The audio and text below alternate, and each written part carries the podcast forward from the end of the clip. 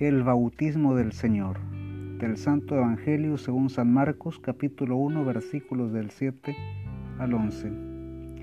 En aquel tiempo proclamaba Juan, detrás de mí viene el que es más fuerte que yo, y no merezco agacharme para desatarle la correa de sus sandalias.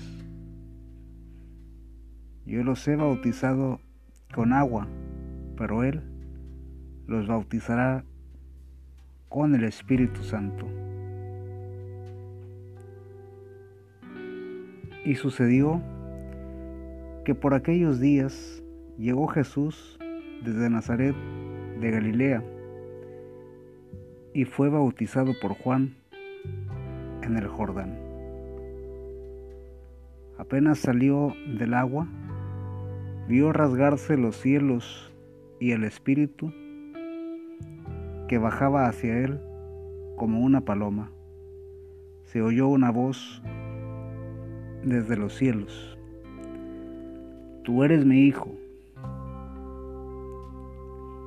En ti me complazco. Palabra de Dios. Te alabamos, Señor. Ni en el cielo, ni en la tierra, ni debajo de la tierra existe nadie más importante que Dios. Si entendemos esto, no pondremos nuestra fe en ninguna otra persona o cosa. Se puede decir que cada cual confía en lo que quiere confiar. Tú confía en Dios. El cristiano necesita de Dios. El bautismo es un signo de pertenencia a la iglesia. Si tú, querido hermano, hermana, recibiste el bautismo en la iglesia cristiana católica, entonces eres parte de la iglesia de Cristo y tu fe debes ponerla en Él.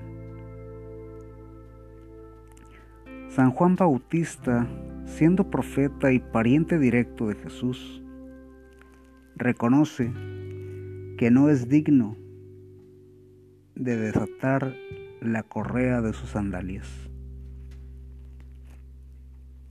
Querido hermano, hermana, que prestas un servicio en la comunidad, recuerda siempre que el más importante fue a la cruz. Para ser parte de la historia de la salvación, primero reconozcamos a Jesucristo como nuestro Señor y acto seguido pongámonos al servicio de la comunidad, con toda la fe, con toda la esperanza, con toda la caridad, procurando el bien de todos. El bautismo implica recibir el amor de Dios y la responsabilidad de darlo a otros.